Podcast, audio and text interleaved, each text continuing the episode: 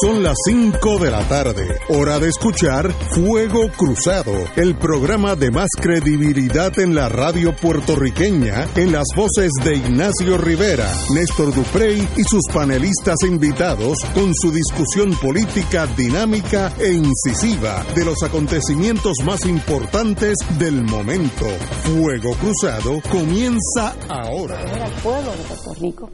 Sin embargo, también en ocasiones el Gobierno y la Junta de Supervisión han llegado a consensos para tomar medidas necesarias y sin precedentes a fin de crear un gobierno más confiable. Esas medidas incluyen eliminar ineficiencias, mejorar los recaudos de impuestos y ejecutar reformas estructurales, todos necesarios para cumplir con ustedes. Como secretaria de Justicia que fui y fiscal por más de 20 años de experiencia, Siempre he estado comprometida con continuar abogando por estas reformas y adelantar las prácticas gubernamentales saludables que incluyen erradicar la corrupción y respetar el Estado de Derecho, porque como tú, soy una persona de ley y orden. En medio de toda esta situación, en septiembre del 2017, los huracanes Irma y María impactaron severamente en nuestra isla la devastación que surgió de este huracán unió a nuestro pueblo de una manera indescriptible y ya estamos viendo el fruto de la recuperación, aunque aún nos falte mucho por recorrer. Esto se acelerará en la medida en que los fondos federales finalmente lleguen a nuestra isla. De igual manera, en julio pasado, miles de personas salieron a las calles para exigir un gobierno honesto, confiable y transparente.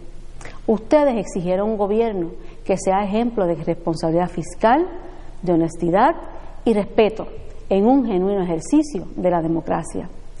Todos estos acontecimientos, el pueblo de Puerto Rico demostró que es capaz de reponerse y de seguir adelante. A pesar de esta turbulencia, el gobierno ha continuado trabajando para alcanzar metas esenciales en sus esfuerzos para restaurar la economía y reestructurar la deuda que ha paralizado a la isla por más de una década. Deuda que le cuesta al gobierno 2.500 millones anuales solo en el pago de intereses. En otras palabras, nuestra isla está viviendo y ahogada en una deuda insostenible. Valiéndose de las herramientas que le provee promesa, el gobierno ha dado pasos significativos para, para ajustar, debo decir, sus deudas a niveles más sostenibles e implementar reformas estructurales. Al día de hoy se han reestructurado exitosamente más de 23 mil millones en deudas a través de transacciones entre estas la reestructuración de Cofina, el Banco Gubernamental de Fomento y la Autoridad de Acueductos y Alcantarillados. Estas transacciones fueron posibles gracias a la exitosa colaboración entre el Gobierno, la Junta de Supervisión Fiscal, la Legislatura de Puerto Rico y los grupos de acreedores. El gobierno también ha puesto de su parte, tomando medidas como reformas y reducción de gastos, entre otras.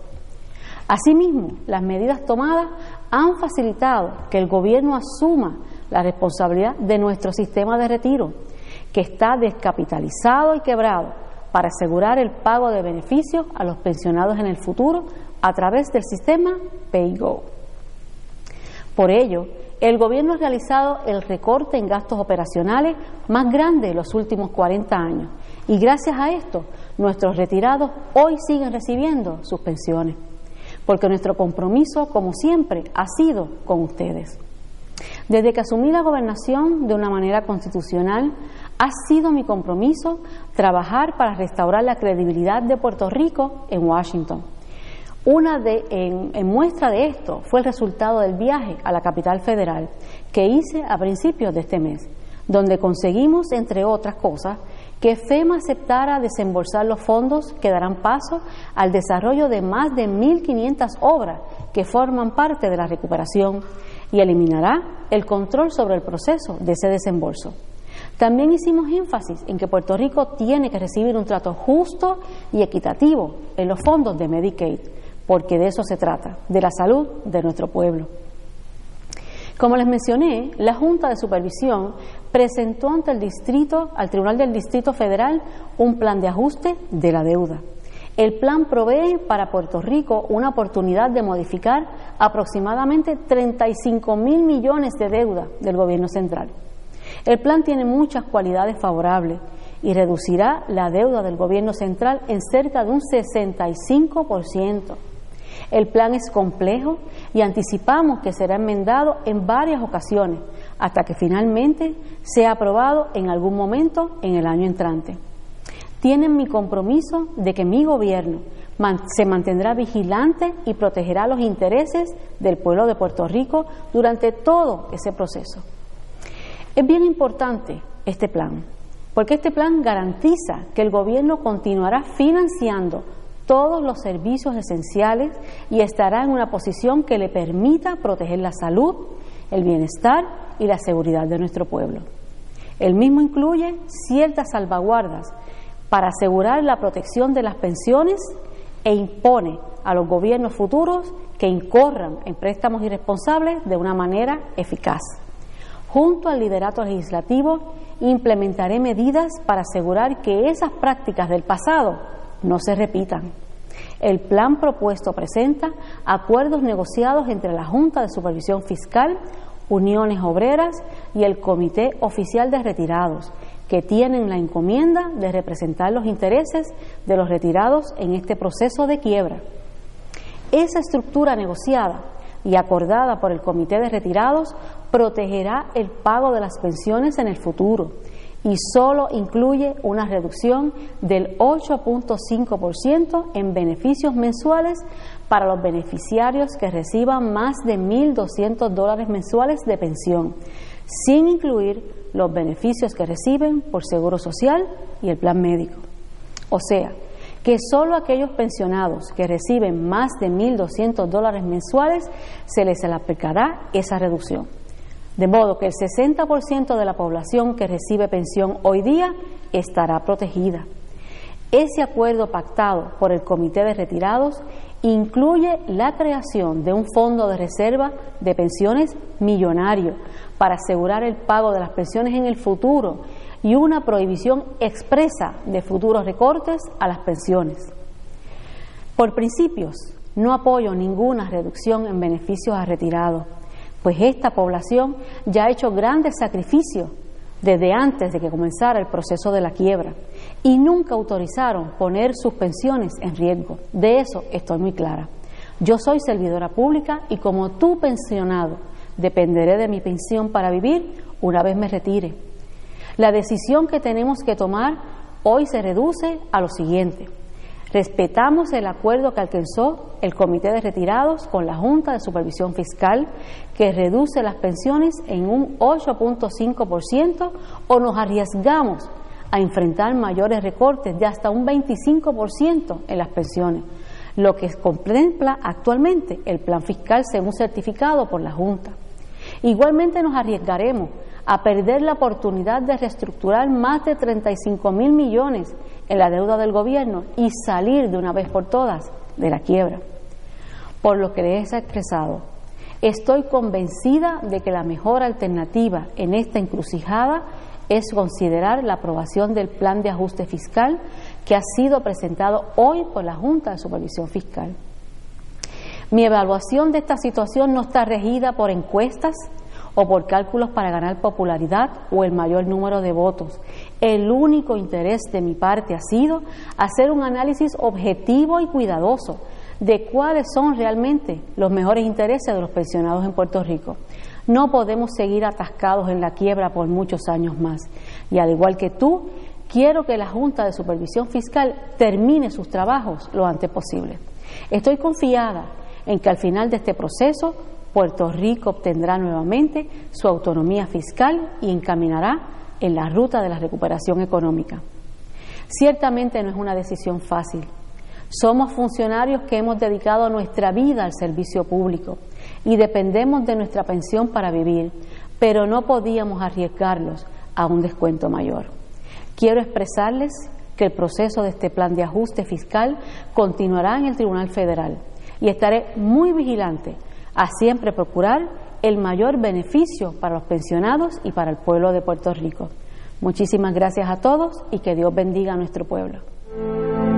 amigos, amigas, ya oímos la señora gobernadora hablar sobre que acepta la sugerencia, un poco más de sugerencia, acento en la S de sugerencia, del, de, la, propuesta. De, la propuesta de la Junta de Control Fiscal que eh, en torno a unos 38 mil millones que nosotros debemos, debemos, con eso no hay, no hay duda que se deben, pues un plan de acción para minimizar eso y así poder eh, llegar a un momento donde Puerto Rico pueda volver a tener acceso a préstamos en el plano mundial que ahora no tenemos. Eh, conllevaría pues un ajuste en Puerto Rico, como todo lo dice la prensa. Eh, los retirados se, se recortarían un 8.5 a las pensiones sobre 1.200 dólares o más al mes, entre otras cosas. Pero obviamente yo creo que es la primera hondonada donde nosotros empezamos ya a ajustar una deuda en la cual tal vez no, nunca debimos estar, pero ya eso es historia. Eh, y esto, este, este bolsillo, porque esto es en diferentes bolsillos, aquí estamos hablando de 38 mil millones, 38 billones de dólares que Puerto Rico debe, ahí se, se básicamente sería pagar una tercera parte, etcétera, etcétera, pero con un, eh, como siempre, el que, el que viene atrás a re, pues eh, atrás son los pensionados y la gente en Puerto Rico van a tener menos dinero en sus bolsillos. La gobernadora, yo creo que correctamente no tiene otra opción, a menos de irse a la Sierra Maestra, que no creo que es una opción porque no hay ni sierra en Puerto Rico.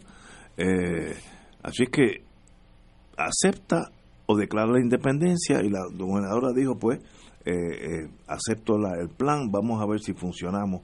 Y ella hace hincapié a que hay que proteger las pensiones, sobre todo las de por debajo de 1.200 dólares, que es, más del 60 o 70% de las pensiones son por debajo de 1.200 dólares al mes.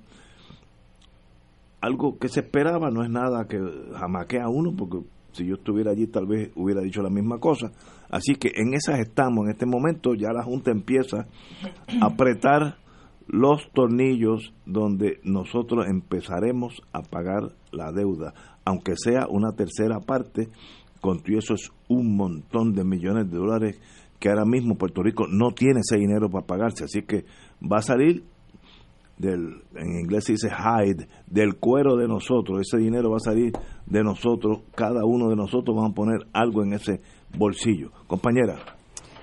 Pues yo sigo insistiendo en que mientras no haya habido una auditoría de la deuda, mientras nosotros no sepamos qué es lo que estamos pagando, mientras no se haya eh, cortado la grasa aquí, identificado los irresponsables o los responsables por negligencia en el manejo del presupuesto de Puerto Rico, cualquier propuesta que se haga sigue siendo una propuesta totalmente injusta porque sigue siendo eh, el efecto mayor siempre sigue cayendo sobre los sectores más vulnerables eh, del pueblo de Puerto Rico. Yo no puedo entender cómo a ningún ser humano con dos dedos de frente y con un corazón que lata se le ocurra eh, reducirle las pensiones a los pensionados, porque aquí no hay grandes pensiones, aquí los, los, los, los que fueron empleados del Estado Libre Asociado durante 30 años, entre otras cosas, mucha gente se quedó todos esos años de su vida pensando en que iban a asegurar su futuro con una pensión módica que los que les permitiera vivir con dignidad, porque no estamos hablando de que son pensiones que les permite irse a jugar a Las Vegas todos los meses, este que vengan ahora a en esta etapa de sus vidas, cuando ya están viejos, enfermos, eh, donde cuando más necesidad tienen de cada centavito, porque aquí sabemos que la gente que vive de pensiones tienen que estar contabilizando cada centavo que gastan entre renta o hipoteca, agua, luz, teléfono, los medicamentos, si es que tienen que pagar deducibles, que verdad sabemos que, que muchos de los planes pues no, no hay que pagar nada. Este pero eh, es totalmente injusto, es totalmente injusto. Yo no acepto que se les reduzca ni un centavo a las pensiones de los pensionados del Estado Libre Asociado de Puerto Rico. Y ese es nada más que un tema dentro de esa propuesta, porque lo cierto es que uno no es economista y uno no tiene el beneficio de haberse sentado primero a leer esa propuesta eh, línea por línea y segundo tener eh, los elementos que, que tienen las personas que conocen de finanzas y de economía para hacer un análisis verdaderamente objetivo y racional de qué es lo que ellos estaban proponiendo. A primera vista, pues cuando tú dices, mira, vamos a reducir en un 60% la deuda de 35 mil millones ahora lo que vas a tener que pagar son 12 mil millones y en vez de pagar eh, 40 millones al año en, en, deuda, lo que vas a pagar son 15 millones o 1.500 millones. Estoy aquí, ¿verdad?, hablando eh, de números, pero que no necesariamente eh, están diciendo aquí. El pago es baja de 4 mil millones anuales a, a, 1500, a 1500, exacto. Por 30 años. Exacto. Los de Cofina se reduce de 82 mil millones a 44 mil millones. Eso así suena muy bien, ¿verdad? Porque uno dice, mira, pues me están reduciendo la deuda. El problema es que yo no sé qué es la deuda que yo estoy pagando. Y yo no sé por qué yo tengo que pagar toda esa cantidad de dinero, porque como nunca ha habido una auditoría. Y lo que más a mí me indigna es primero que tienes a un Cao García en la Junta. Segundo, que tienes a un Carrión presidiendo la Junta. Tercero, eh, que hay unos conflictos de intereses ahí que nunca se han dilucidado, que nunca se han confrontado, eh, y eso es uno de los planteamientos que hacen los 13 congresistas en su carta. Eh, así que yo verdaderamente tengo que decirles que son muchas más las preguntas que tengo que las opiniones que puedo dar en este momento, primero porque no he visto el plan y segundo porque entiendo que esto es un ejercicio de objetivo racional que tienen que hacerlo personas que verdaderamente conozcan cómo es que se trabajan estos temas de economía, de bonos, de deuda, de financiamiento. Y, yo espero que aquí en Fuego Cruzado pues se tenga la oportunidad de traer, como trajeron ayer a Sergio Marzuach, que hizo un análisis excelente de lo que, de lo que nos proyecta la economía para Puerto Rico en el futuro un poco tétrico, este, pero esto es bien serio, porque esto es la hipoteca que todos vamos a, a, estar pagando durante los próximos 30 años. Y tenemos que saber los términos de esa hipoteca y de dónde salió la deuda. Señores, tenemos que ir a una pausa. Regresamos con don Néstor Duprey y Salgado. Esto es Fuego Cruzado por Radio Paz 810 AM. Y ahora continúa Fuego Cruzado.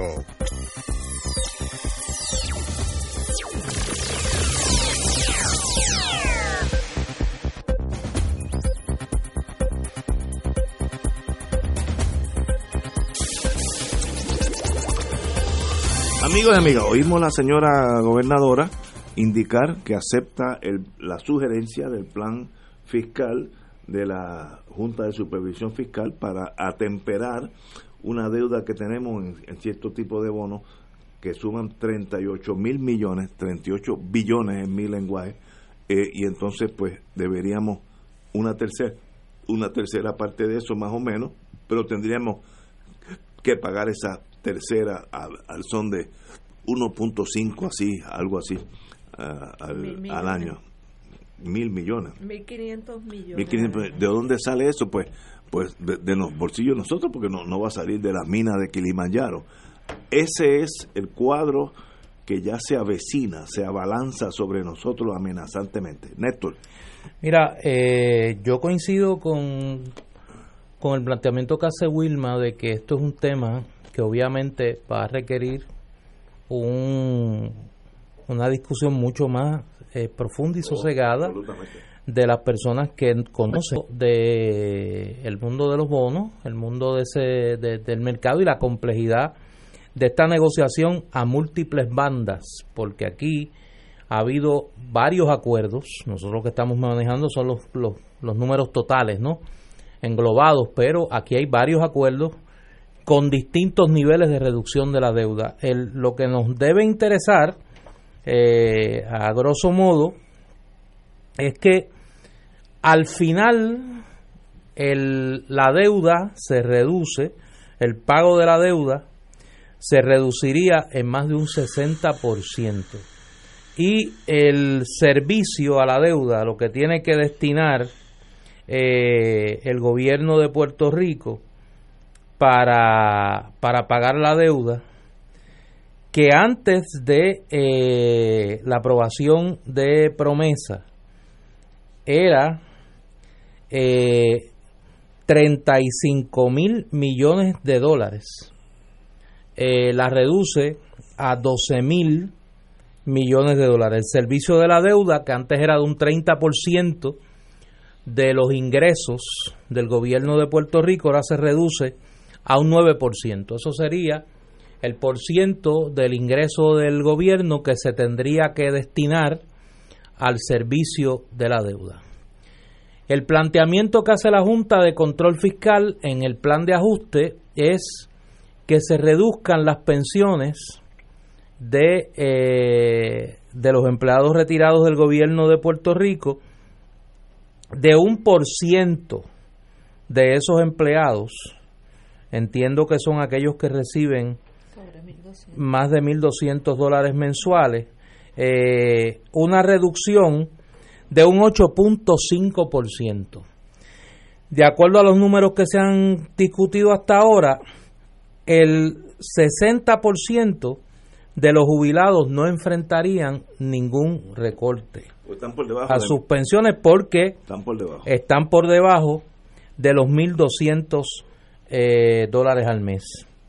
Aquí la pregunta que yo creo que tenemos que hacernos todos, y yo hubiese esperado eh, que la gobernadora la hubiese contestado, es si el gobierno de Puerto Rico tenía otra opción de mezcla de reducción de ingresos, de reducción de gastos y aumento de ingresos que permitiese asumir, y estoy partiendo del peor escenario, asumir el pago de la deuda según renegociada sin necesidad de recortar las pensiones de los empleados públicos. Y yo creo que sí. Y yo creo que el problema es que ha faltado la voluntad política para tomar las decisiones difíciles de aumento de ingresos del Estado y de reducción de gastos del Estado que permita mantener las pensiones en su nivel y que permita pagar la deuda con un recorte que yo creo que hay que discutir si era lo más que se podía obtener bajo las presentes condiciones. Hay gente que plantea que sí, hay gente que plantea que no. Yo no sé, así que no me voy a aventurar a dar una respuesta categórica, pero me parece que asumiendo el peor escenario de que el recorte que se podía obtener era un recorte de un 60% prácticamente, que nos quedamos pagando alrededor de un 30%, un 30 un poco más. Y que el recorte a las pensiones se redujo apenas de un 10%, que fue el número que se estuvo manejando en todo momento, a un 8.5%, quiere decir que la Junta de Control Fiscal no colocó en la mesa una serie de opciones, repito, de aumento de ingresos al Estado por concepto de contribuciones y de reducción de gastos del Estado que permitiese mantener las pensiones sin recorte alguno. Y yo creo que esa es la conversación que el gobierno de Puerto Rico, bajo Wanda Vázquez, debió provocar. Yo puedo entender que bajo Ricardo Rosselló no hubiese esa conversación pero si Wanda Vázquez realmente no le importa, como dijo en su mensaje, no está mirando encuestas, no está mirando lo más popular desde el punto de vista del respaldo o no de la gente, y añado yo, de los intereses económicos que pueden echarse sobre sus hombros la carga de salir de la crisis y no colocarla sobre los hombros de los pensionados de Puerto Rico, a mí me parece que se podría encontrar una salida. Y yo creo que esa es la conversación que hay que tener. Claro, aquí hay un asunto pendiente, me parece a mí. Eso es lo que tiene que ver con si el plan de ajuste fiscal es lo mejor que podíamos conseguir y si la fórmula para pagar lo que nos toca pagar es la única fórmula posible. Y yo creo que esa es una conversación eh, que hay que tener. Porque ahora mismo, aunque solamente hay que dedicar 3 de cada 10 dólares que reciba el gobierno para pagar la deuda, no hay duda que el recorte que van a recibir en las pensiones los empleados del gobierno, por lo menos por 30 años, entiendo yo, los 30 años que dura el plan de ajuste fiscal, yo creo que hay maneras de encontrar una salida que evite ese recorte. Yo sí creo que el gobierno podría tomar medidas si hubiese la voluntad política para entre aumento de los ingresos del Estado y reducción de los gastos del Estado, encontrar los 1.500 millones de dólares anuales que hay que dedicar a pagar esa deuda si ese finalmente fuera el único arreglo posible. Y ahora quiero entrar en la segunda parte de lo que me parece a mí es una conversación que el país tiene que tener. Aquí hay unos responsables de esta crisis. esta deuda no se acumuló sola.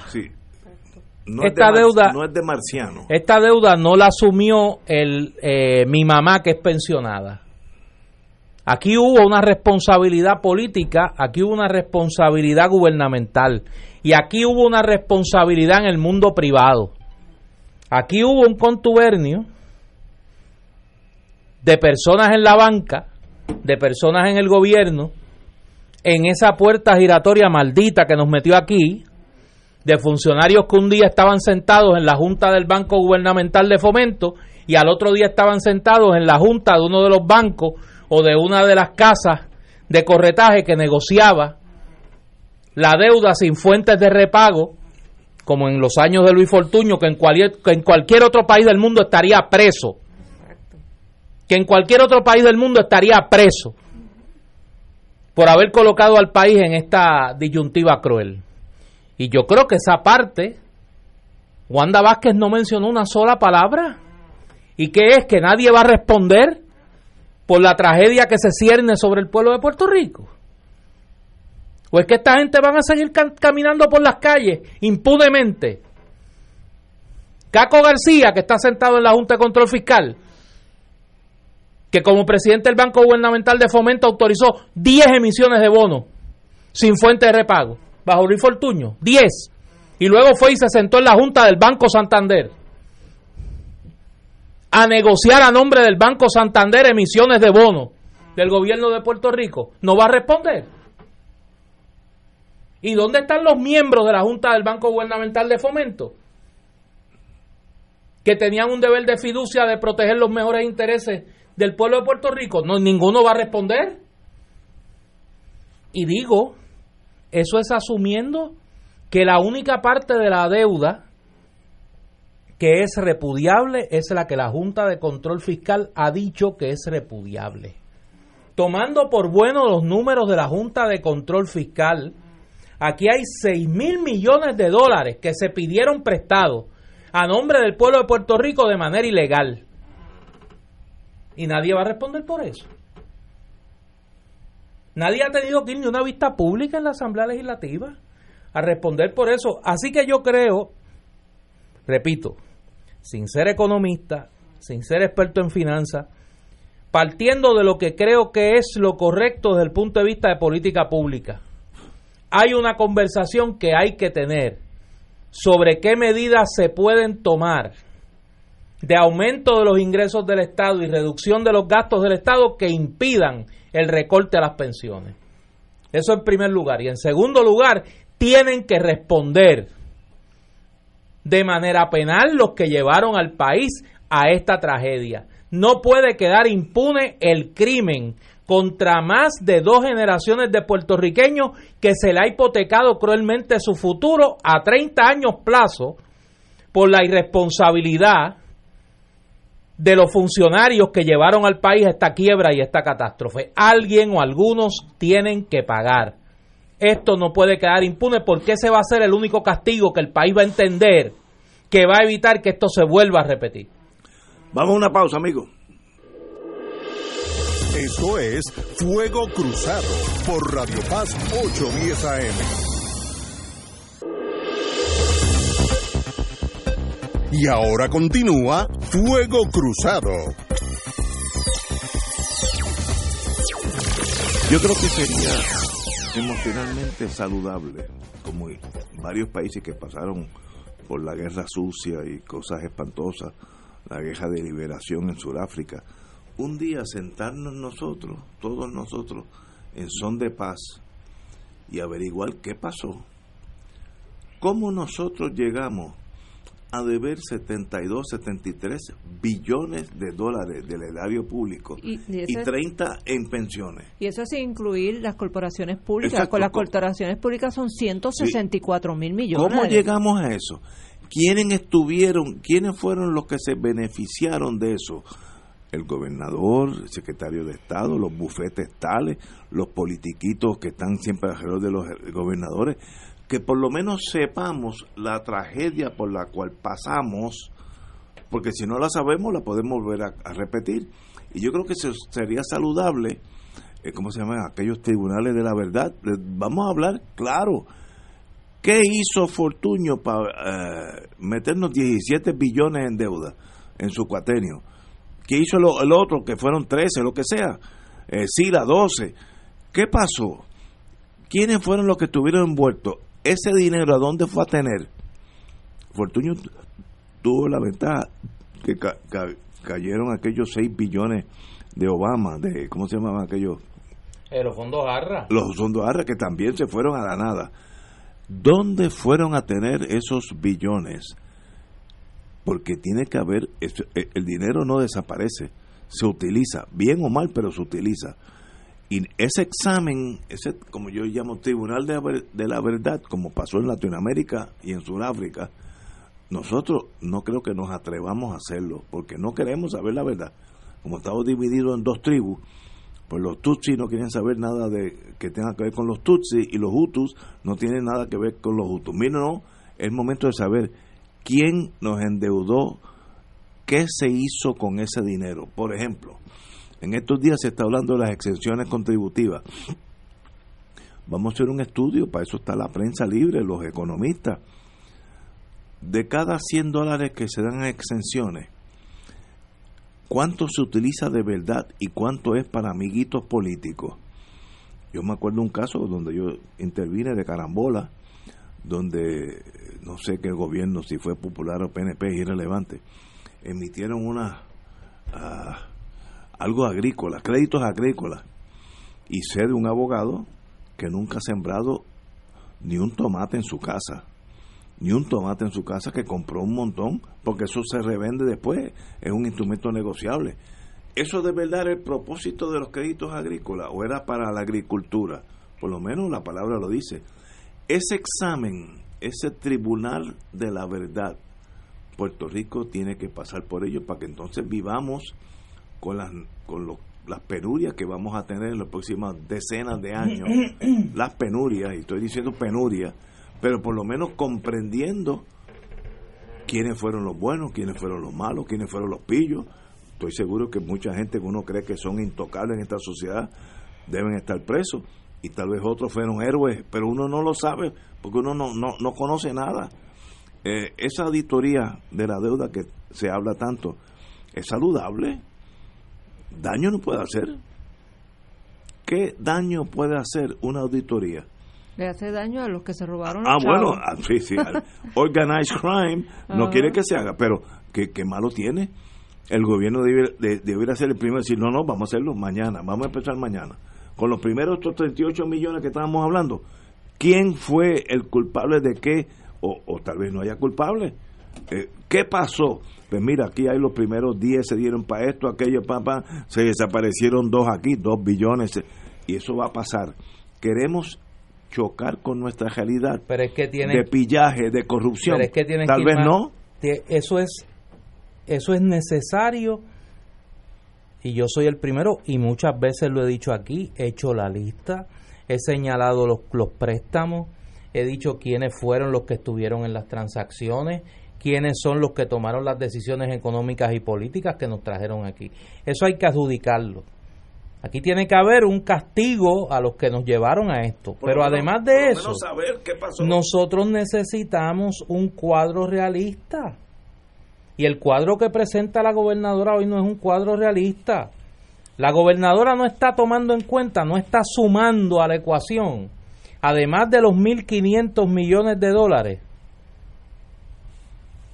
que ahora vas a tener que pagar, porque ahora el gobierno no está pagando la deuda. Ahora vamos a pagar. Ahora lo vas a tener que pagar.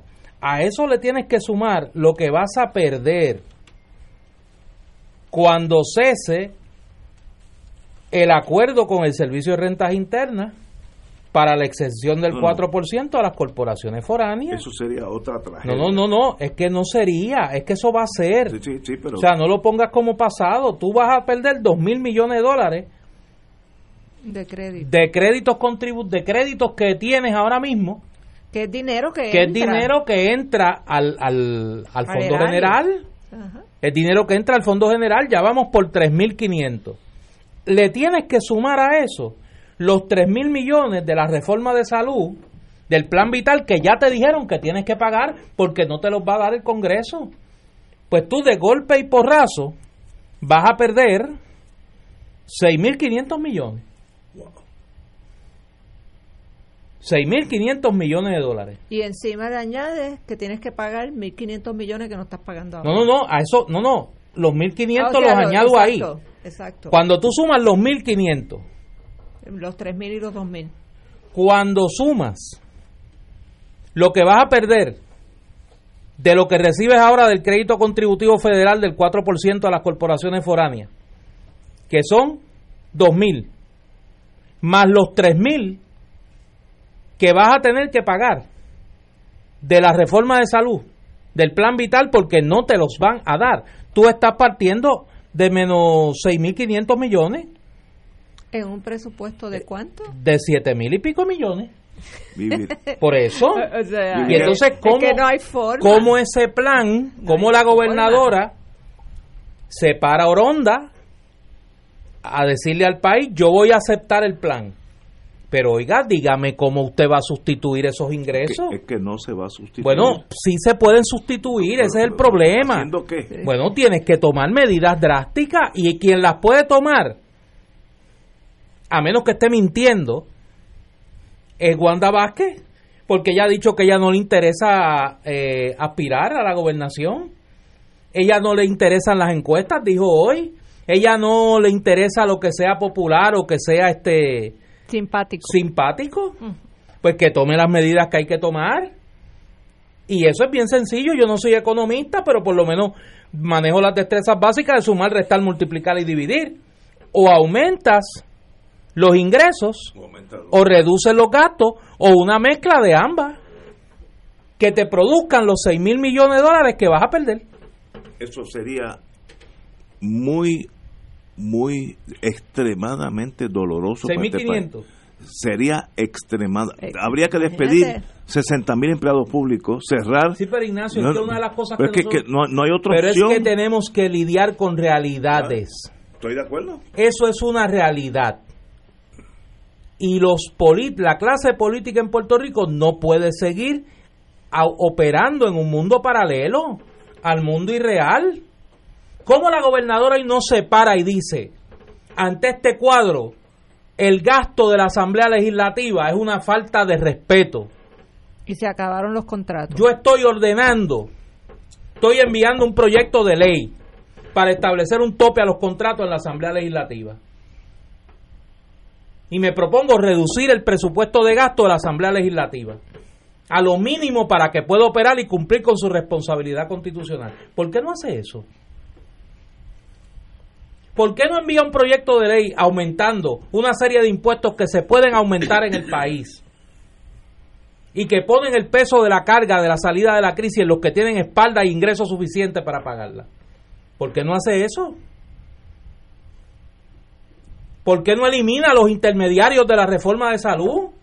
Ahí se van un billón. Por eso, las medidas se pueden tomar. y eso es sentado aquí en 10 minutos. La gobernadora puede tomar las medidas que hay que tomar. No importa el costo político para buscar los 6.500 millones. No lo quiere hacer porque le miente al país. Porque está acariciando la idea de mantenerse en el ruedo político. Esa es la verdadera razón. Vamos a una pausa, amigo.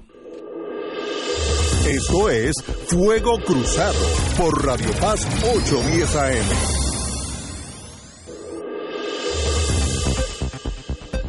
Y ahora continúa Fuego Cruzado.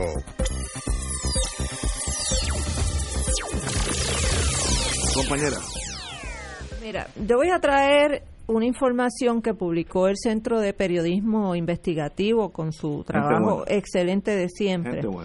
Eh, que es nada más que un, una, una pajita, una pajita dentro de todo este esquema de la deuda de Puerto Rico. Y vamos a, a hablar de la compañía que se conoce como Mackenzie and Company. Mackenzie and Company es una la firma de consultoría más grande del mundo y ha facturado más de 50 millones de dólares que lo pagamos tú y yo, porque es del erario del gobierno de Puerto Rico. Y ellos son los que toman, tienen un rol central en la toma de decisiones y operaciones de la Junta.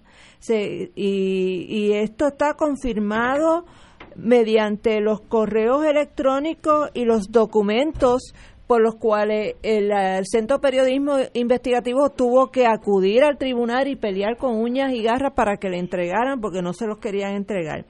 De esos correos electrónicos y, documentos que ellos sacaron de Mackenzie, ellos pudieron constatar lo siguiente. Eh, Mackenzie and Company son bonistas de Puerto Rico y son los que están asesorando a la misma vez a la Junta de Control Fiscal cobrando 50 millones de dólares, ¿verdad? Ellos tienen 20 millones en bonos de cofina del gobierno de Puerto Rico.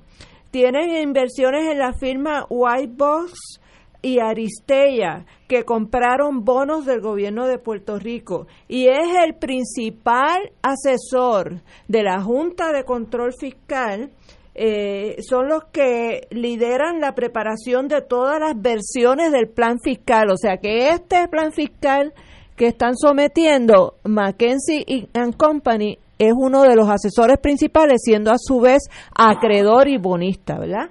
Eh, representó a la Junta en la privatización de la Autoridad de Energía Eléctrica asesora en la consolidación de agencias y reducción de gasto público, asesora sobre los cambios y reducción de gasto en mi salud, en el plan de salud. Analizó la eliminación de las protecciones laborales bajo la ley 80, monitorea el recibo de fondos federales, trabaja en la reestructuración de la autoridad de carretera y además de eso ha trabajado asesorando sobre los cambios en el sistema de educación pública, incluyendo la Universidad de Puerto Rico, prepara las cartas de incumplimiento que la Junta envía al gobierno para, para advertirle que están incumpliendo con sus directrices, atiende preguntas sobre el plan fiscal o el presupuesto, analiza la reducción al tamaño de la legislatura y la rama judicial, examina los recaudos de las compañías foráneas en la isla, de lo que estábamos hablando, de los créditos de la corporación foránea, prepara informes anuales de la Junta, monitorea y asesora sobre la liquidez del gobierno y ayudó en el desarrollo del plan de recuperación tras el paso de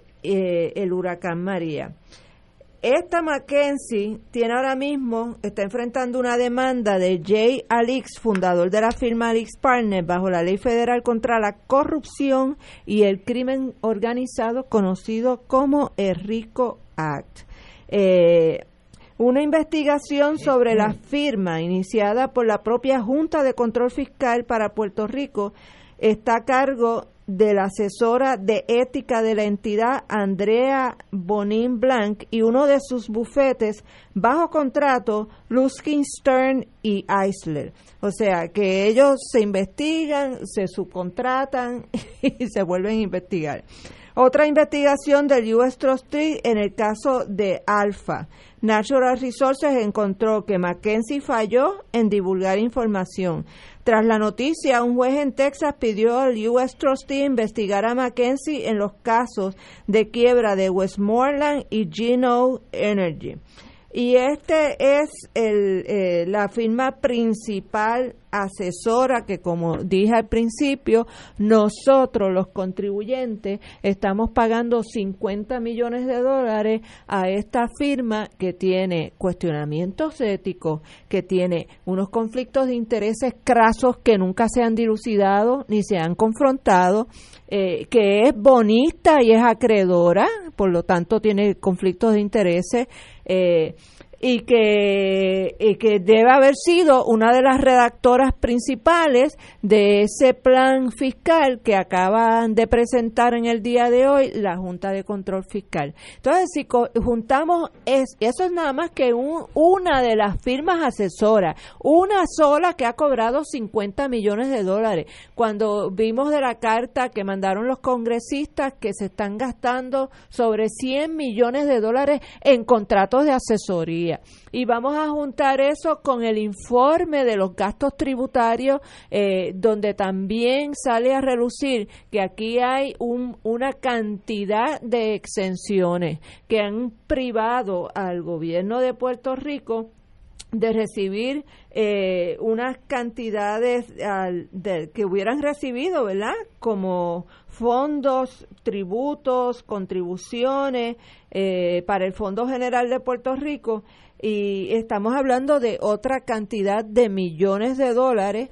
Y entonces ese es otro aspecto. Y juntemos eso con todo lo que ha salido de los gastos excesivos de la legislatura. Y no hemos tocado la rama judicial porque eh, eh, nadie se ha puesto a investigar qué fue lo que pasó, por qué la rama judicial, bajo la presidencia de Federico Hernández Denton, otorgó los contratos que otorgaron para hacer el mausoleo ese, el elefante blanco que hicieron en Caguas, que está enchapado en mármol hasta el techo, eh, que no, que la, por ejemplo, eh, la sociedad de asistencia legal no, no tiene presupuesto para alquilar ahí adentro para poner sus oficinas, eh, donde muchas de las agencias del gobierno tampoco están alquilando ahí por los gastos excesivos, y entonces ahí tenemos de las tres ramas del gobierno el, la, el despilfarro, la falta de, de, transparencia y de accountability, como dicen en, allá en Manhattan, este, es una cosa que, que si nos ponemos a sumar cada una de esas partidas, yo estoy seguro que no solamente tendremos para cubrir los gastos esenciales del gobierno de Puerto Rico, como es la educación, como es la Universidad de Puerto Rico, que son los verdaderos gastos esenciales, como es la salud, como es el arreglo de la infraestructura, nuestras carreteras destrozadas, ¿verdad? Como es el, el transporte marítimo para la gente de Vieques y Culebra. Da y sobra. Lo que no ha habido es nunca ni honestidad ni voluntad política y lo que ha prevalecido ha sido el tribalismo político de los partidos en el poder y la jauja con los dineros y los bienes del pueblo de Puerto Rico. De acuerdo contigo. Vamos a una pausa, amigos. Son las seis de la tarde. Fuego Cruzado está contigo en todo Puerto Rico.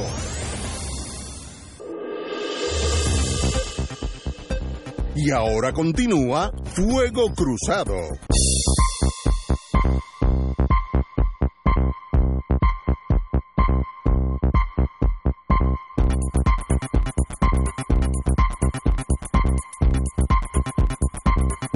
Regresamos amigos y amigas. Hay esperanza, Néstor y Wilma. Hay esperanza. Espérate, déjame tornarme serio para leer esto no descarta, estamos hablando de Gigi Fernández, no descarta lanzarse a la arena política, pero su prioridad, escucha esto Wilma, después de años fuera de Puerto Rico como parte de su carrera profesional en el tenis, es luchar por la estadidad. Beatriz Gigi Fernández, quien no reside en la isla desde que cumplió 18 años y cuando la última vez que votó en una elección en Puerto Rico fue en el 84, consiguió su tarjeta electoral a pocas horas de aterrizar en Carolina. Como abogado me dice algo está mal ahí, pero voy a seguir. No, no estoy ahora de, juez. durante el foro mensual del Comité de Acción Política, Igualdad, Futuro, Seguro, en el cual la autora tenista olímpica compartió con los comensales eh, eh, que fueron allá, dice cuánto costó, pero eso es relevante. Fernández pronunció un discurso en, el que se comprometió a hacer todo lo posible por conseguir la igualdad para 3.2 millones de ciudadanos estadounidenses que viven en la isla, privados del derecho al voto, para elegir los funcionarios de Washington que toman decisiones que impactan sus vidas y sus derechos constitucionales. La deportista Fernández, quien ahora se identifica como activista, aseguró que la igualdad para Puerto Rico solo llegará con la estadidad, al tiempo que recalcó la obligación del PAC de continuar exigiendo el fin del coloniaje al presidente y el Congreso estadounidense. Más aún, Fernández manifestó en una parte con Noticel que el presidente de Donald Trump, cito, necesita a los puertorriqueños si quiere ser presidente en el 2020. Ahí nada más me da taquicardia. Tomando en cuenta tomando en cuenta la cantidad de inmigración. llega al 2020 ahora. De inmigración que no, a mí no me preocupa Trump, me pregunta que ella dice que los puertorriqueños somos los que vamos a elegir a Trump. Ahí me, me fundí, pero tal vez el problema son míos. A su vez reconoció renuncié a mi derecho de votar por el presidente de Estados Unidos para luchar por la estabilidad desde la isla. No sé cuándo voy a, me voy a mudar, pero me voy a mudar a Puerto Rico, adelantó en el, restaurante Antonio en el condado.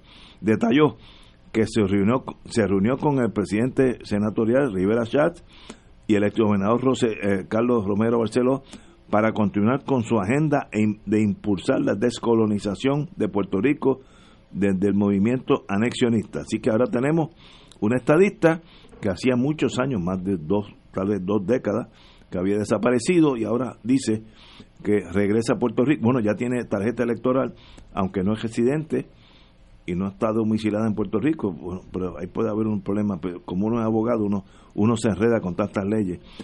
Pero lo que más me preocupa es que dicen que ella va a traer la estadidad, pero que los puertorriqueños tenemos que reelegir a Trump eso eh, sinceramente solo, solo adjudico a que ella no está viviendo aquí o, no se siente latina porque yo no veo cómo un latino puede votar por el presidente Trump que ha dicho que somos inferiores, etcétera, etcétera. Ahí lo dejo, pero me gustaría los comentarios de ustedes dos, tal vez tengan algo, que decir. Wilma. Mira, yo solamente voy a citar la ley electoral, ¿verdad? Tengo aquí ya, tuve, bien en pantalla la ley. En el artículo 6.003, requisitos del elector. Será elector de Puerto Rico todo ciudadano de los Estados Unidos de América y de Puerto Rico domiciliado legalmente, y lo dicen presente, no es en el futuro, domiciliado legalmente en la jurisdicción de Puerto Rico y que a la fecha del evento electoral programado haya cumplido los 18 años de edad, esté debidamente cualificado con antelación a la misma y no se encuentre incapacitado mentalmente según declarado por un tribunal. Bueno, a lo mejor podemos incapacitarla mentalmente. El artículo 6004 te define lo que es el domicilio electoral todo elector deberá votar en el precinto en el que tiene establecido en presente su domicilio. Para fines electorales solo puede haber un domicilio y el mismo se constituye en aquel precinto en el que el elector tenga establecida o en presente una residencia o esté ubicada en presente una casa de alojamiento en la cual reside y en la cual giren principalmente sus actividades personales y familiares habiendo manifestado su intención de allí permanecer. Un elector no pierde su domicilio por el hecho de tener disponible para su uso uno o más residencias que sean habitadas para atender compromisos de trabajo, estudio o de carácter personal o familiar. No obstante, el elector debe mantener acceso a la residencia en la cual apoya su reclamo de domicilio y habitar en ella con frecuencia razonable. Aquellas personas que residieren permanentemente en una casa de alojamiento, en una égida, centro de retiro, comunidad de vivienda asistida o facilidad similar para pensionados, veteranos o personas con necesidades especiales, podrá reclamar esa residencia como domicilio electoral si cumple con las condiciones que en torno a esta giran principalmente sus actividades personales y por razones de salud o incapacidad él ha manifestado su intención de allí permanecer hasta una fecha indeterminada, mantiene acceso y habita en ella con frecuencia razonable un elector no podrá reclamar que ha establecido su domicilio en una casa de vacaciones o de descanso. Y entonces después habla, ¿verdad?, de, de los que están en el servicio militar, los que están estudiando, etcétera. Esas son excepciones. Eh, así que Gigi Fernández ha admitido con la boca de comer, con todas las palabras, que ella está violando la ley electoral. Y esto es un delito grave esto no es un delito menos grave.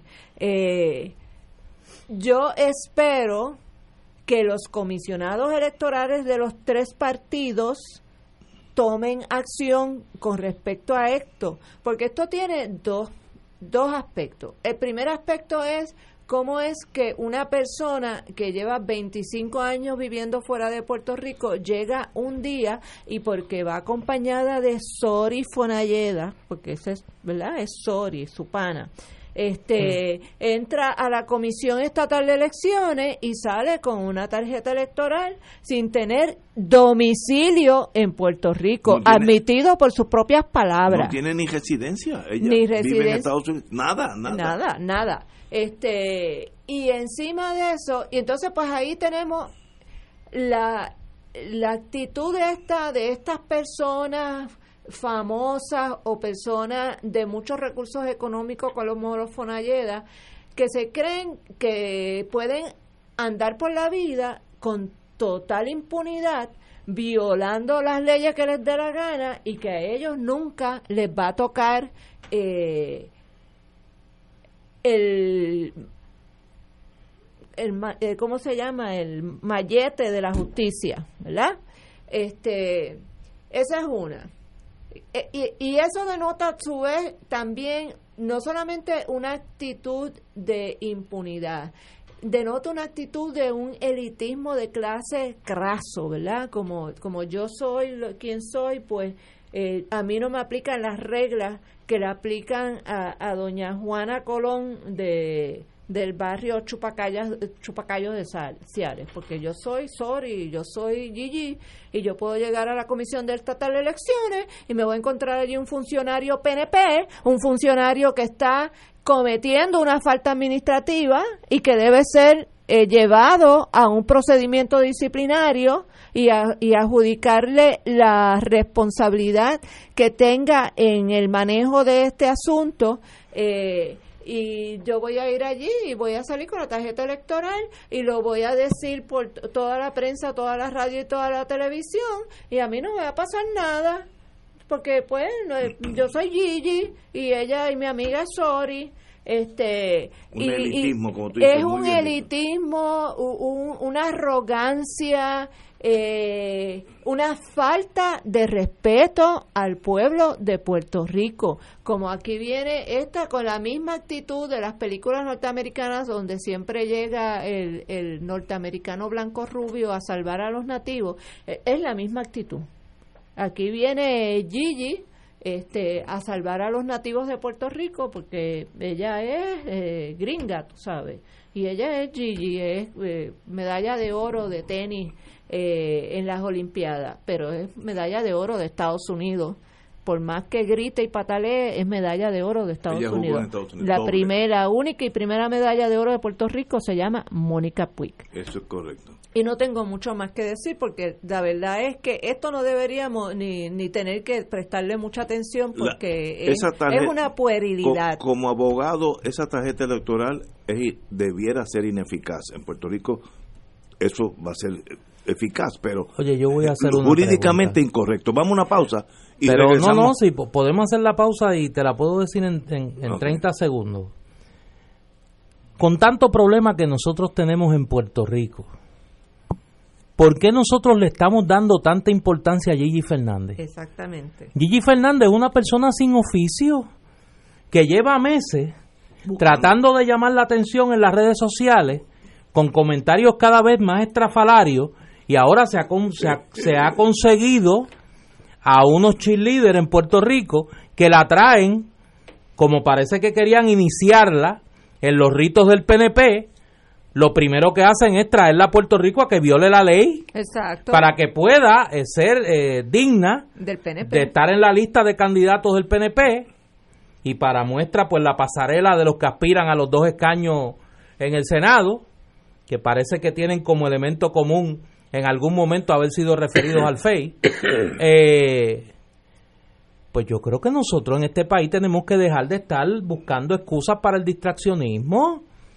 Gigi Fernández violó la ley. Pero Porque para votar en Puerto Rico hay que vivir en Puerto Rico, hay que estar domiciliado en Puerto Rico. ¿Dónde vive Gigi Fernández? ¿Dónde generó ingresos Gigi Fernández? ¿Dónde pagó sus contribuciones Gigi Fernández? desde los 18 años. ¿Dónde estudian sus hijos? ¿Dónde estudian los hijos de Gigi Fernández? ¿En una escuela en Puerto Rico? Si usted se contesta todas esas preguntas, bajo la premisa de que Gigi Fernández vive en el estado de la Florida, sus hijos estudian en la Florida, radicó planilla en el estado de la Florida y reside en el estado de la Florida, pues entonces no hay mucho más de qué hablar. No sigamos buscando excusas para no hablar de los temas importantes del país. lo más que me preocupa es, vamos a asumir que viviera aquí toda su vida, que ella parte de la premisa que ella puede ayudar a que los puertorriqueños voten por Trump. Eso raya en la locura, en la locura del ser latino y no creer que uno es latino. Mire, ella no vino de Holanda, ella vino de aquí. importancia a Gigi Fernández. No, pero mi- mira lo que está diciendo, que los puertorriqueños tienen que votar por Trump para que gane. Está loca esa señora. O- aunque venga de Holanda y sea y sea domiciliada en, en Orocovi, está loca. O no sabe lo que está pasando en Estados Unidos. este no tiene oficio. No tiene, no tiene, está incapacitada mentalmente No, y no es puertorriqueña. Y, y Rafaelito Cancel me manda aquí un mensaje y nunca ha querido representar a Puerto Rico en el Por deporte. eso, por Así que no, no contribuyamos nosotros al distraccionismo eh, dándole espacio a, una- a un asunto como ese. A mí me distrajo con lo de Trump. Todo lo otro se lo Sí, pero mi lo de Trump no. bendito, Señores, vamos, vamos a una pausa, amigos. Esto es Fuego Cruzado por Radio Paz 810 AM.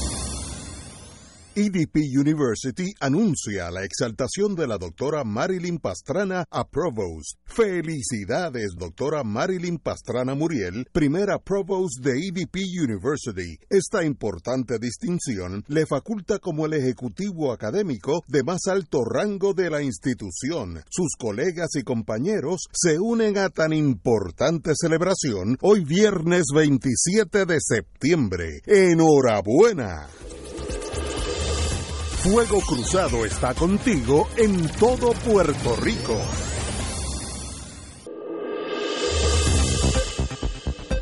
Y ahora continúa Fuego Cruzado.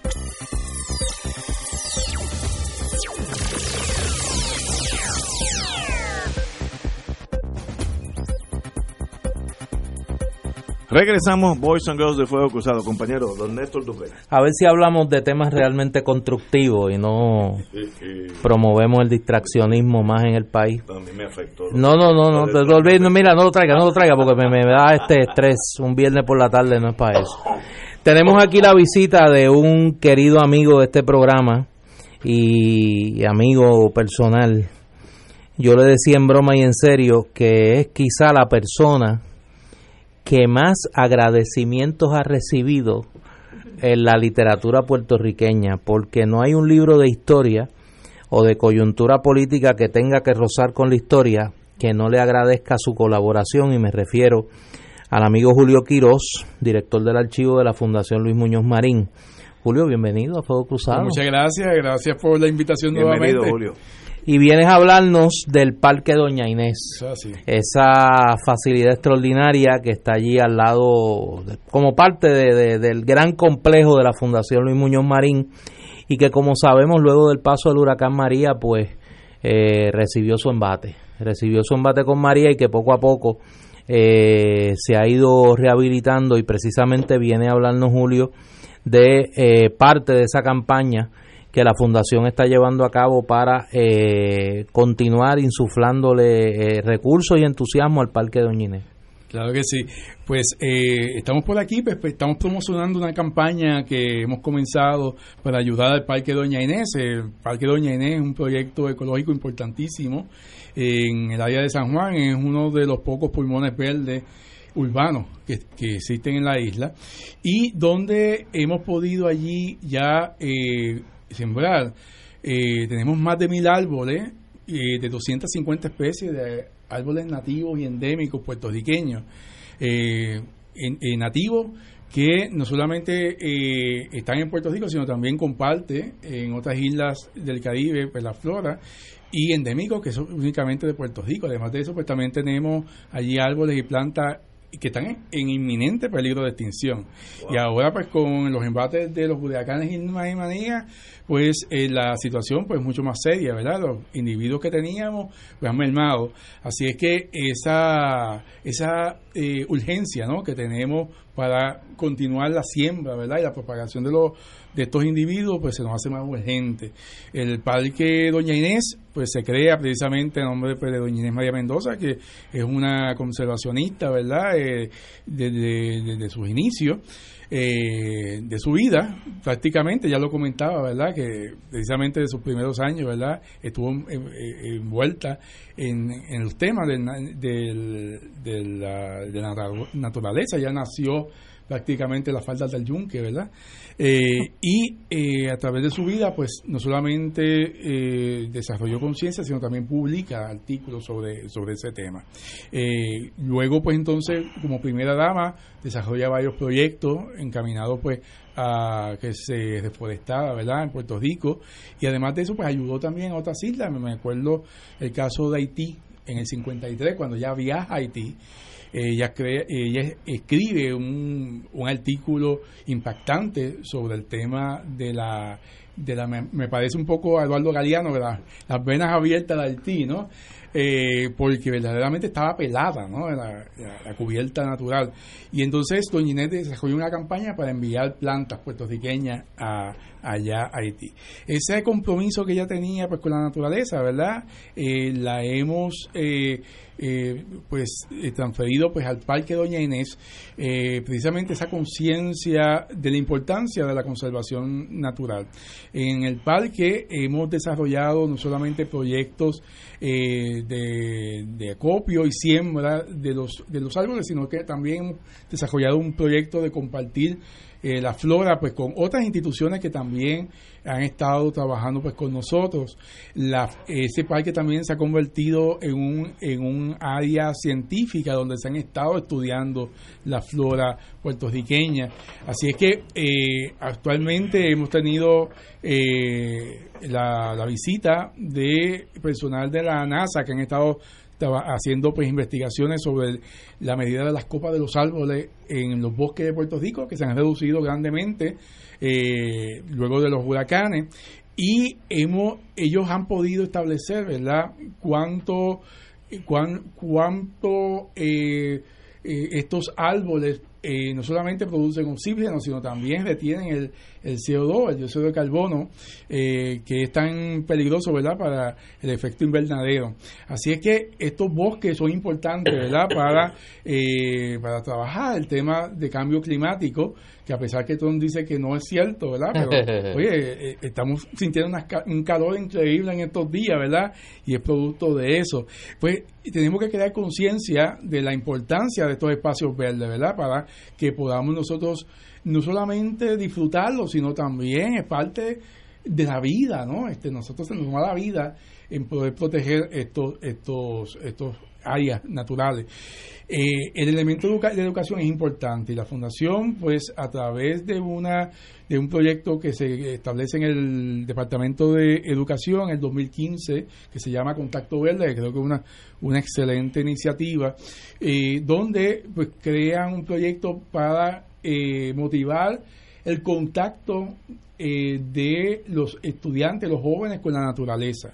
Eh, y ese programa permite a los estudiantes visitar diferentes espacios verdes en Puerto Rico. La fundación está incluida en esa ley y hemos podido atender miles de estudiantes que han podido conocer en, en pocos espacios eh, la flora puertorriqueña. Eh, muchas eh, personas del Departamento de Recursos Naturales nos han comentado de que en muchas ocasiones para poder identificar una de estas plantas que se encuentran allí en la fundación han tenido que caminar pues, horas en los bosques estatales en Puerto Rico. Y allá están, a la vereda del camino.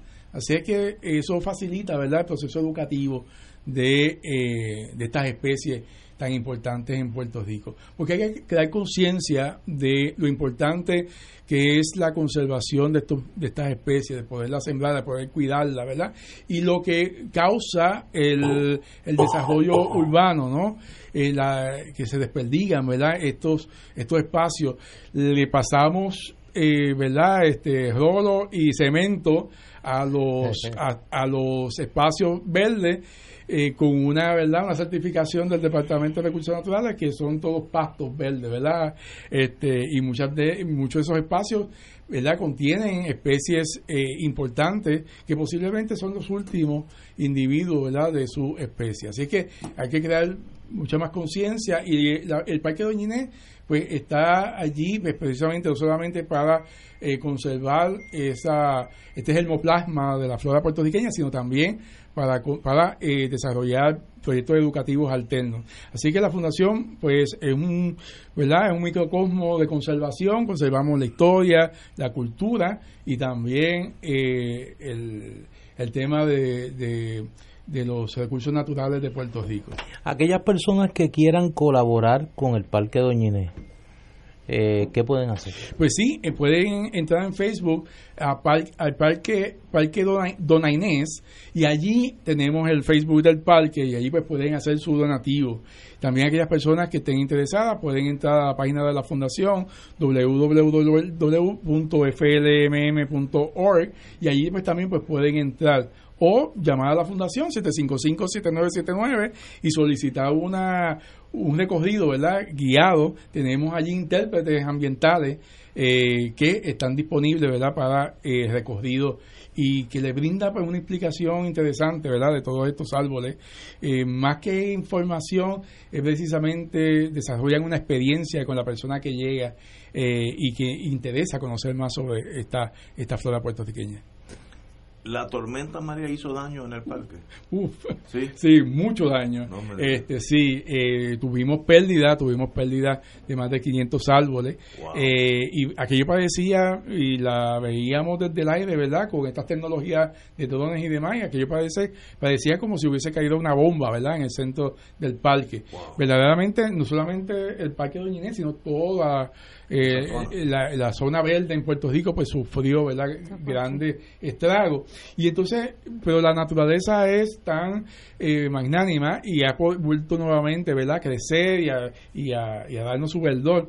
Y mucha y ahora mismo pues tenemos esta no solamente hemos podido hacer inventario sino también hemos podido también identificar eh, de las plantas que tenemos verdad cuáles son las plantas pues que necesitamos verdad darle mucha más prioridad en cuanto no solamente a cuidado sino también a siembra.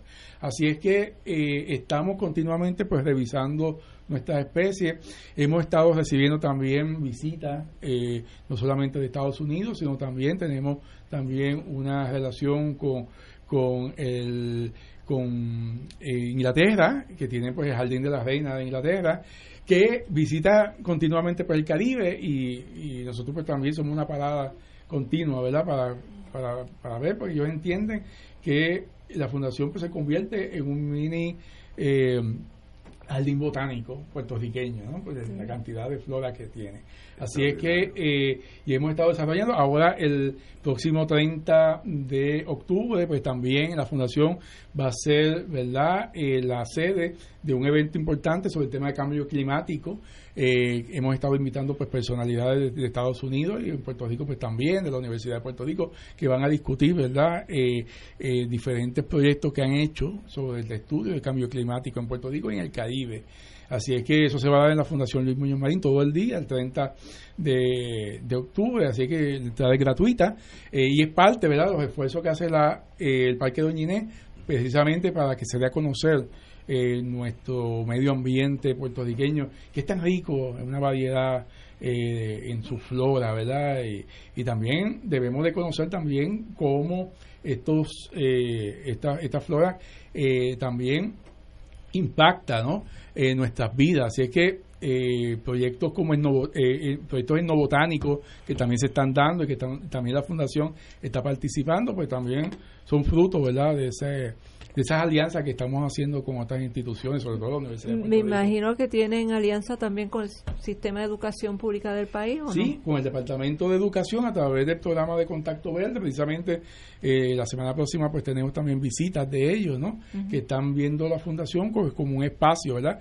Eh, no solamente para llegar a los estudiantes, sino también para que los maestros, ¿verdad? Se puedan también eh, enriquecer de lo que tenemos allí. Porque la fundación pues también tiene eh, también materiales, recursos eh, educativos sobre temas históricos también y culturales. Así que es un, lugar pues, pues excelente. Y, y digo, Néstor lo conoce muy bien, ¿no? Oh, sí. Aquello es un paraíso, ¿no? La gente llega allí y verdaderamente se enamora porque es el tema de la paz, el tema de estar en la naturaleza y uno pues eh, termina de, de leer documentos eh, antiguos y entonces sale por la puerta, ¿no? Y se puede ir al patio, ¿no? Eh, debajo de los árboles para pues descansar un poco la vista, ¿no? Así que es, un lugar pues eh, y es, es importantísimo lo que ustedes están haciendo porque estas generaciones que están subiendo como vimos el viernes pasado, eh, que fue el Día Mundial eh, sobre el Cambio Climático, aquí hubo una actividad muy hermosa frente al Capitolio, donde habían cientos de estudiantes de las escuelas superiores, estaban los de la de la universidad, donde tenemos dos nietas, este, así que pude participar un rato con ellos allí y con todo el activismo que ha desatado esta joven sueca, este, Greta Thunberg. Eh, eh, ¿Y qué tiene que ver esto con, con los arbolitos de Trujillo Alto? Pues mire, el cambio climático está íntimamente relacionado eh, con todo el ecosistema del planeta. Este, y la deforestación es, una, es una de las causas que afecta el cambio climático porque tiene que ver con la evaporación de, de las aguas y por lo tanto es, es bien importante que nosotros somos meros pasajeros en este en esta nave que se llama el mundo el planeta.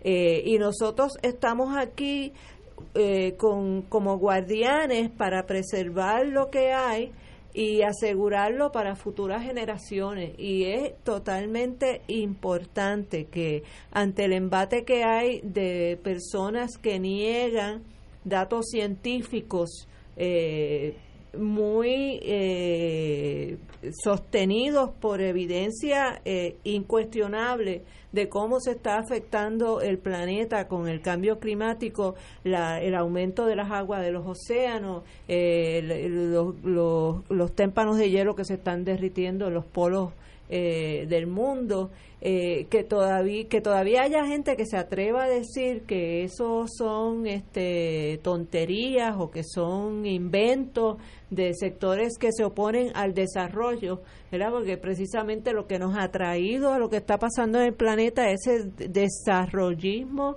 exagerado, que a su vez tiene que ver con el consumerismo exagerado, y donde hay un país que se chupa el 25% de los recursos del planeta, ese país pues se llama Estados Unidos de América, del cual nosotros formamos parte.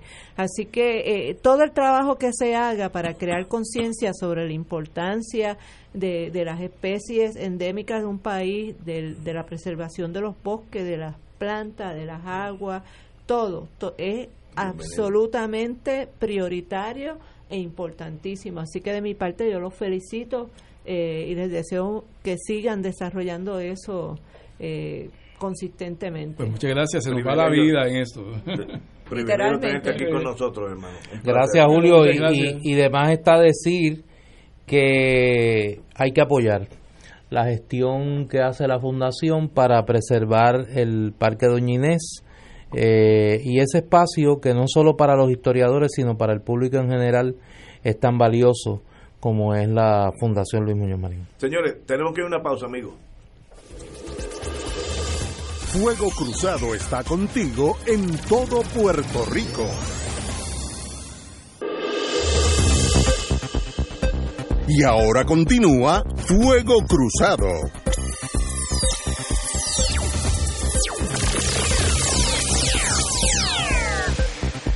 Compañero, don Néstor. Bueno, mientras todo ocurre, la actividad cultural en el Candil continúa allá en Ponce y este fin de semana no es la excepción.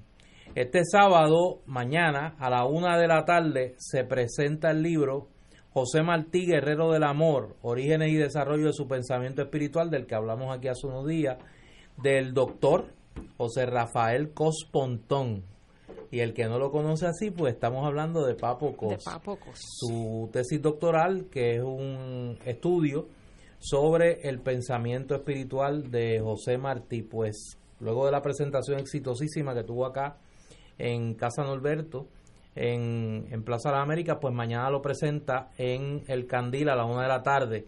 A las 3 de la tarde está eh, la presentación del libro Boricua Jazz, desde Rafael Hernández a Miguel Zenón, de Wilber Sostre. Esto es una investigación sobre la historia del jazz boricua y entrevistas a músicos, conocedores y productores de jazz en Puerto Rico. Esto es mañana a las 3 de la tarde y el domingo a la 1 de la tarde, Ada Magnífica Científica. Esto es un libro de Andrea Vitti con ilustraciones de David Roberts esto es el domingo a la una de la tarde, obviamente, para las niñas y niños. Así que, Martí, Jazz y Helada Magnífica. este fin de semana en Librería El Candil, allá en Ponce. Y yo les quiero eh, anunciar que en estos momentos hay una vigilia en apoyo a la Unión de Servicios Legales. Los compañeros y las desde el 16 de septiembre han estado en huelga eh, porque no se les ha querido eh, eh, negociar un nuevo convenio colectivo eh, y están hoy de 6 de la tarde a 9 de la noche frente a la Oficina Central de Servicios Legales, ahí en la Avenida Ponce León, en la parada 26, eh, en la esquina de la Universidad Sagrado Corazón.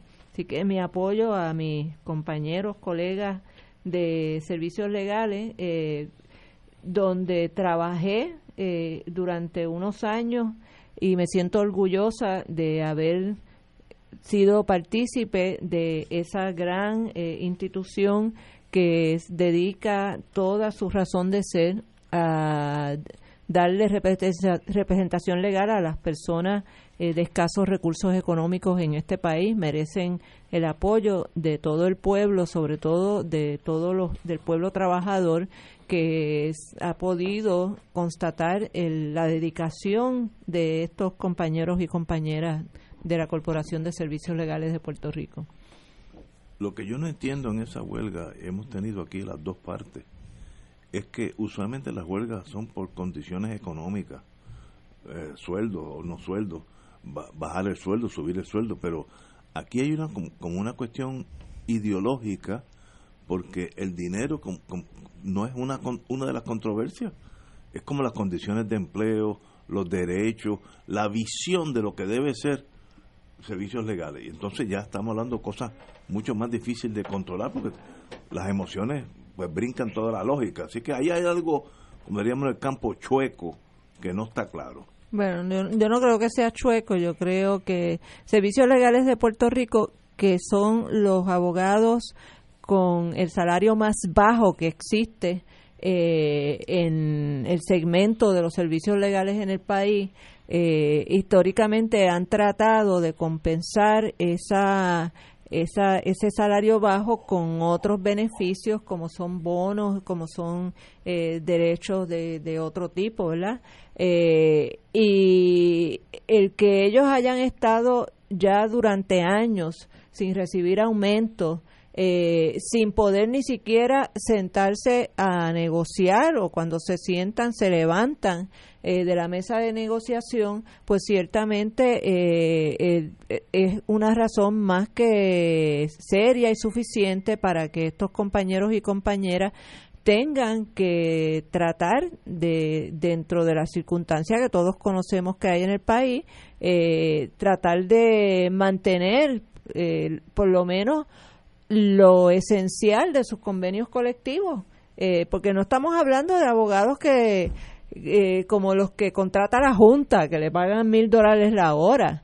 Eh, este, estamos hablando de abogados que si se ganan dos mil dólares mensuales, están ganándose un, un montón de chavos. Este, y trabajan de campana a campana. Y trabajan de campana a campana en servicios legales cuando uno tiene una responsabilidad por unos casos eh, que pueden ser a veces complejos. Eh, nosotros yo recuerdo que si teníamos que trabajar sábado, se había que trabajar de noche, la hora que fuera, como cual, como pasa en la profesión legal con casi todos los abogados, ¿verdad?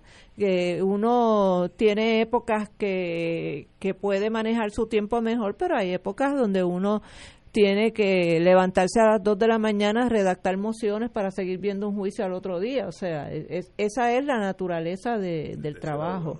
Este y, yo entiendo que a estos compañeros no se les ha hecho justicia. Eh, pero no creo que la cuestión económica en sí, no creo que es el issue. Hay algo de concepción. Pero también lo económico, porque imagínate tú estar ganando esos salarios a estas alturas de la vida. Eso para mí es inconcebible. Y además que yo lo, yo lo veo en el tribunal. Esos señores tienen más trabajo que nosotros, porque todos los días están en la línea de fuego eh, yo ese conflicto no lo entiendo. No, yo no lo entiendo. Ahí hay algo que yo no lo entiendo. de la de la Junta de Directores de Servicios Legales no lo entiendo. Bueno, es que no es, no es la razón de la Junta de Directores. A la Junta de Directores no le dejan ni hablar del tema. Esa es parte del problema. Eh, la, la gerencia ah, no permite que la Junta de Directores ah, pues. hable sobre el, tema de las negociaciones y lo que está sucediendo. Pues la Junta de Directores debiera votar la gerencia ellos son los que tienen el poder. A veces hay que solucionar las cosas con un machete en la mano. Bueno, señores, vamos a cambiar el tema. Bueno, tenemos papa. Hay un nuevo fiscal federal, se llama Steven Muldrow, experiencia en Puerto Rico, casi 5 o 6 años. Yo vi un caso con él, el de Ponce, algo, Antonia La Pata, algo así, Sonia, Sonia. Sonia La Pata, etcétera, un caso de droga gigantesco. Chamaco cool, suave, sin excitarse en mis tiempos tenía todo el pelo negro, pero yo también, ya no. Pero si es el mismo que yo dejé de ver, eh, bienvenido, una persona calmada, y dijo una cosa que me gustó, mi única lealtad es apoyar y hacer valer la constitución y hacia el pueblo de los Estados Unidos. Cuando le preguntaron de, qué lado usted está, si es, si es Tutsi o Utus, porque seguida viene la cuestión de si es popular o, PNP. Digo, mi única lealtad es apoyar y hacer valer la Constitución y hacia el pueblo de, los Estados Unidos. Así que espero que así sea. Ya en récord tiempo lo aprobó el subcomité de nombramientos judiciales y a los tres o cuatro días el Senado lo aprobó. Así que ya literalmente puede jurar esta tarde. No, no. A veces los, los fiscales cuando van a jurar pues prefieren hacer una ceremonia en San Juan, en el Tribunal de San Juan, y eso pues tomaría algún tiempo, ¿no? Puede ser la semana que viene. Pero técnicamente puede jurar ante un notario ya en, en Brooklyn, si quiere, y ya es fiscal. Así que tenemos un nuevo fiscal. Terminan 12 años de la fiscalía de Rosemilia Rodríguez, que tuvo 12 años en como fiscal en propiedad, aunque aunque no fue nombrada por el Congreso, pero fue la fiscal a cargo de la oficina. La jefa de fiscales. La jefa de los fiscales. Y tuvo como 20 años más de subjefa, de, de, fiscal general. Eh, así que una época termina y otra época comienza. Esperemos que sea eh, lo que aparenta en papeles. Vamos a ver. Yo me acuerdo aquel que vino aquí que yo tuve cuando yo tengo conflicto con algunas personas es que sencillamente no lo brinca un chivo porque yo me llevo con todo el mundo. Hubo, ¿cómo se llamaba aquel? Bert García. Bert García. Ah, el, peor fiscal que ha visto el mundo libre de la Segunda Guerra Mundial para acá. Nunca he visto una cosa igual. Detestaba ser puertorriqueño, aunque era de la frontera con México. Él no le gustaban los puertorriqueños, no le gustaba Puerto Rico, no le gustaba vivir en Puerto Rico. Era una cosa espantosa y yo no sé, qué bueno que se fue pero espero, estoy seguro que este no es así, porque este es mucho más, más suave, por lo menos en papel. Compañera, de pues, que ya pues, mismo lo va a tropezar con él. Bueno, yo no practico criminal, así que, y no sé si... Eh, yo te vi, yo te vi. Él estará, bueno, los únicos casos criminales yo te Vi en los de Vieques. En lo de Vieques, claro, ahí sí, ahí debes de dos, decenas de casos donde tuve tengo un récord invicto de, de culpables. Todos mis clientes salían culpables. Este, porque ese era el propósito que salieran culpables. Este, pero eh, así que no no conozco, no estoy empapada de la movida fuera de la referencia de mis compadres y, amigos íntimos que están en ese mundo de de la práctica criminal federal, pero ciertamente eh, sería refrescante tener una persona cuyas decisiones no estén teñidas eh, por el color y el prisma de los partidos políticos de Puerto Rico. De acuerdo contigo. Eh, y sería también bueno tener una persona cuyo objetivo para venir a Puerto Rico no sea eh, la persecución del movimiento independentista, como hemos tenido también fiscales federales este, y jueces federales, eh, y que verdaderamente eh, la cante como la vea, como un buen árbitro. O sea, que ese, es su trabajo. ese se supone que sea su trabajo y si hace su trabajo, sobre todo si, si, le, si tiene la valentía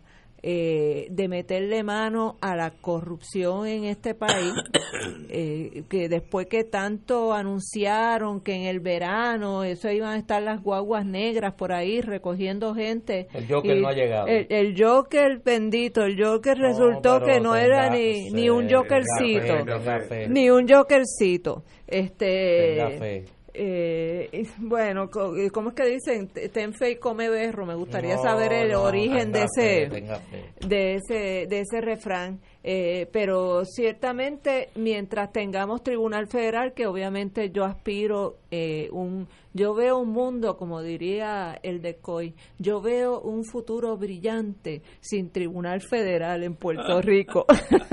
Por ahora no creo que se Pero pues, eh, obviamente no va a ser en el futuro inmediato. Este, pero mientras tengamos tribunal federal, pues eh, ese foro esperemos que por lo menos tengamos personas que verdaderamente los mueva un sentido de justicia.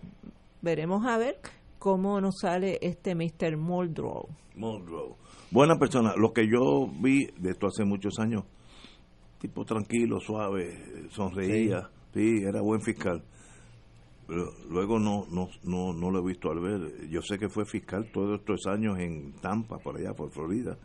Así que ha seguido en ese mundo. Pero como tú dices, Wilma, bola y strike.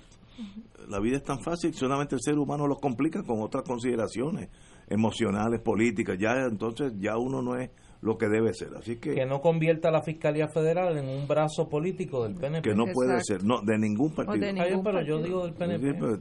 o del Partido Republicano. Partido mira, Republicano. eso, aguanta. Oye, hablando de la Fiscalía, hoy se anuncia que la fiscal Jacqueline Nova, fiscal federal, va para la fortaleza. Eh, va a trabajar como asesor en asuntos federales de la gobernadora Wanda Vázquez. Eh, esto en medio del cambio de jefe de la Fiscalía Federal. Eso lo que demuestra es que ya todo el mundo sabe que el establishment que existía en Fiscalía va a, ir, va a ir cambiando y va a venir alguien con otra visión. Y eso pues también es normal en todas las corporaciones eh, que cambian de, de, presidente, pues hay unos ajustes.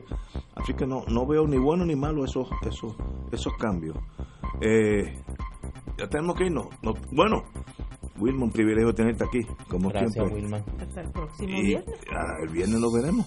Eh, ya para entonces tal vez tengamos Como un nuevo mi fiscal. madre, eh, que si Dios lo quiere y la Virgen lo favorece. Y la- sí, yo me acuerdo. Oye, Tú yo no había como oído. esperanzado con el nuevo fiscal. Sí, good ¿Qué tú people. estás esperando? Sí, buena persona, yo lo conozco. Oye, déjame antes de irnos, No que nos queda medio minuto.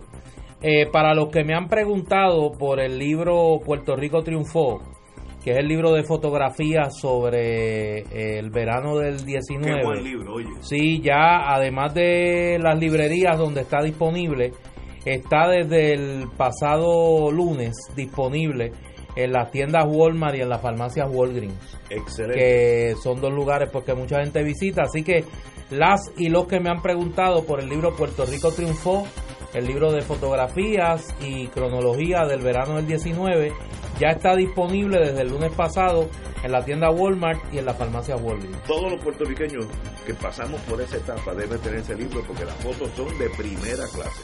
Exacto Yo lo endoso 100%. Señores, hasta el lunes, amigos.